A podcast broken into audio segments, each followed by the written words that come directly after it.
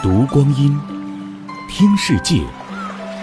二零一八声音日历，一月二十八日，农历腊月十二。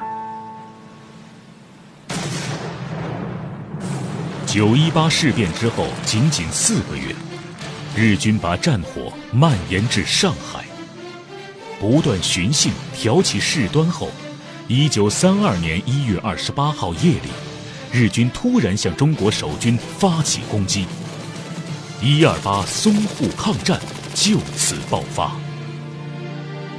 在闸北火车站内，外国记者亲眼目睹日军残忍地杀害中国平民，并将报道发回国内。我现在所在的地方刚刚发生了中国十九路军和日军的战斗。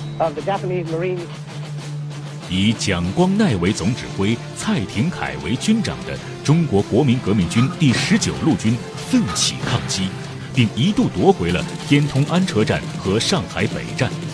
要知道，那时第十九路军不仅没有足够的武器装备，连抗寒的棉衣都没有。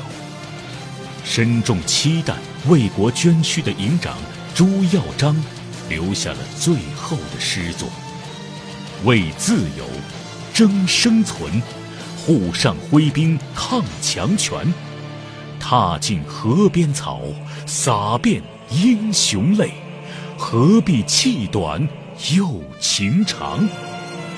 宁碎头颅，还我河山。